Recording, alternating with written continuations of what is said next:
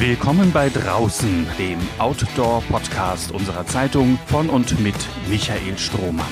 Begleiten Sie den Expeditions- und Ausdauerexperten zu Begegnungen, Erlebnissen und Abenteuern zwischen Harz und Himalaya. Von der Wanderung, die ich alljährlich am späten Abend des 23. Dezember in Richtung Brockengipfel unternehme, um dort Heiligabend in Begleitung mir wichtiger Menschen auf meine Weise zu begrüßen, haben Sie vielleicht schon in unserer Zeitung gelesen. Ganz im Sinne dieser weihnachtlichen Form des Draußenseins möchte ich mich mit einer kurzen Podcast-Folge zum Fest bei Ihnen bedanken für Ihr Interesse und für den Zuspruch, der mich erreicht. Mit diesem Outdoor-Podcast-Projekt bin ich im Frühjahr aufgebrochen wie zu einer langen Reise und ich spüre, wie viele Themen am Wegesrand noch vor mir liegen. Hier bei uns in der Region oder irgendwo in der Ferne. Sich draußen aus eigener Kraft zu bewegen, ist im Kern nichts anderes als fortwährendes Lernen. Das ist keine neue Erkenntnis. Große Denker wie Friedrich Nietzsche oder Ralph Waldo Emerson propagierten sie und schon die Ureinwohner Australiens wandelten auf sogenannten Traumpfaden, ein Begriff, der für die innige Verbindung von Weltbeobachtung und Weltdeutung steht. Was das Draußensein in uns auslösen kann, was wir draußen alles sehen können, das möchte ich Ihnen mit Hilfe einer kleinen Geschichte nahebringen, die ich vor ein paar Jahren im Anschluss an einen ausgedehnten Lauf von Braunschweig nach Celle Salinenmoor niedergeschrieben habe, als einen einzigen langen Satz. Dort in Salinenmoor gab es zu jener Zeit noch eine Justizvollzugsanstalt, in der ich freiwillig drei Tage verbrachte, um den Alltag der Häftlinge ansatzweise begreifen zu können. Diese Erfahrung war Bestandteil eines Sportprojektes, das ich über längere Zeit mit den Insassen von Salinenmoor durchgezogen habe. Die Geschichte, die Sie gleich hören werden, hat per se nichts Weihnachtliches, aber sie wird getragen vom Gefühl des Unterwegsseins immerhin ein wiederkehrendes, ich darf sagen, prägendes Motiv in der Bibel.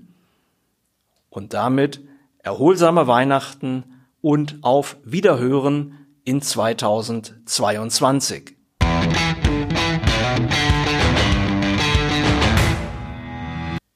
Wenn Männer in mattgrünen Ford Mondeos und 20 Jahre alten Dreier BMW mit halbstarken Racing-Aufklebern auf dich zusteuern, stur oder dumm oder beides, nur um dir zu zeigen, was sie von Läufern auf Landstraßen halten, und du ihnen nicht den Gefallen tust, verängstigt in den Graben zu hüpfen, und du eine grauhaarige Frau mit Häkelmütze auf einem Fahrrad ohne Gangschaltung siehst, den Korb am Lenker gefüllt mit drei Lagen Streuselkuchen, jetzt gegen Mittag, den Rücken leicht gekrümmt, und stoisch gegen den Wind antretend, klaglos und zeitlupenhaft wie ihr ganzes Leben.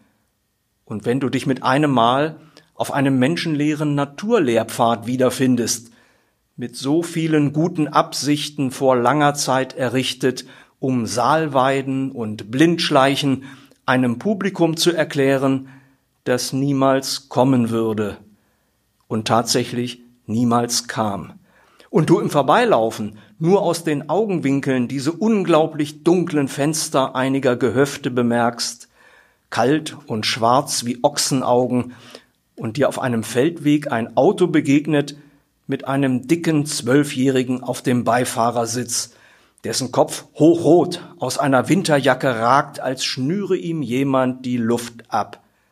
Eingezwängt in jeder Hinsicht, sich ganz plötzlich nach dir umdrehend, als begreife er für einen Moment den Reiz der Bewegung.